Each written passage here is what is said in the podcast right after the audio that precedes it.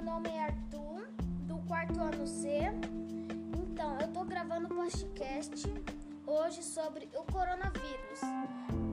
Então, a gente quer sair para os lugares, tipo ir no mercado que é obrigatório, ou sair, dar um passeio no shopping.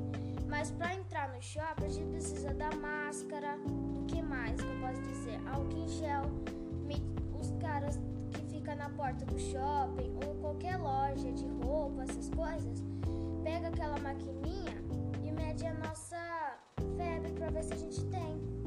Falando sobre a nossa febre que falou, o coronavírus é passar de pessoa em pessoa. Por isso que é obrigatório quando você for bater na mão do seu amigo, dar um abraço, como eu posso dizer, você tem que usar o cotovelo em vez das mãos. E se você for fazer assim, ó, como vocês podem ouvir, precisa passar o álcool em gel certinho.